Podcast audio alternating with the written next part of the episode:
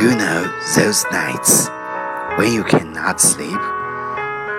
Well, maybe you are awake in someone else's dream.